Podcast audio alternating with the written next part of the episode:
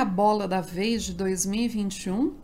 Um novo ano começou e com ele a chance de criar oportunidades e soluções para reavaliar escolhas e traçar diferentes caminhos.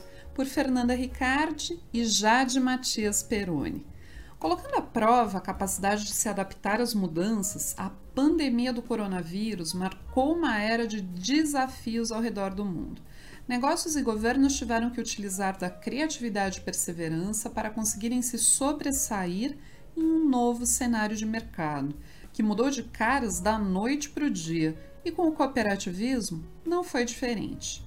Protagonizando ações coletivas para gerar empregos, manter rendas e atender seus clientes, as cooperativas reforçaram sua representatividade para a economia do Brasil, mostrando mais uma vez a resiliência em momentos de crise.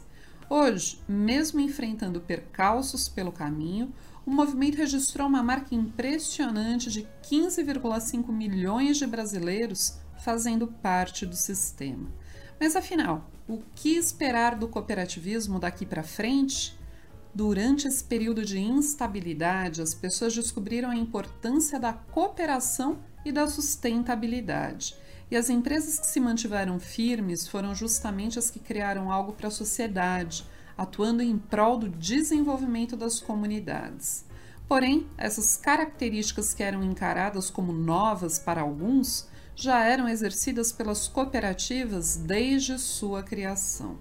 Em mais de 170 anos, o modelo cooperativo vem se atualizando para conseguir seguir as mudanças, disseminando informação, educação e formando gestores para pensar diferente da maioria.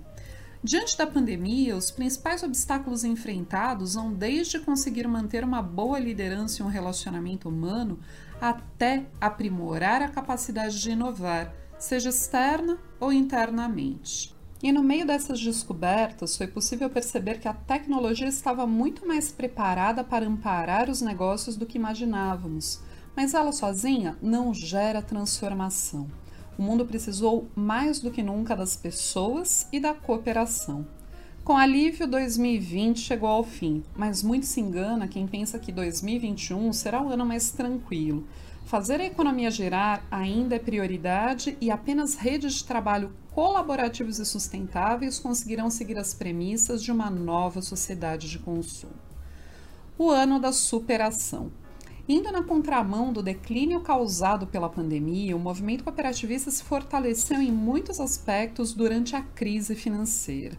Os ramos que passaram por uma nova estrutura e foram reduzidos de 13 para 7 conseguiram maiores resultados e espaços para suas cooperativas, que vêm se expandindo constantemente em todos os setores. Atualmente, o Brasil soma mais de 2.522 cooperativas que possuem mais de 20 anos de atuação no mercado, e dessas, 591 têm mais de 40 anos de existência. Que 2021 seguirá trazendo muitas oportunidades e adversidades é um fato, mas a principal provocação é a necessidade de manter o olhar atento para conseguir usar os acontecimentos de 2020 como uma plataforma de aprendizado para o desenvolvimento. E pensando em esclarecer e entender os panoramas dos setores para esse ano, a Mundocop convidou os coordenadores nacionais e representantes estatuais dos sete ramos do cooperativismo para fazer uma análise de expectativas e previsões sobre o futuro de cada um deles. Confira!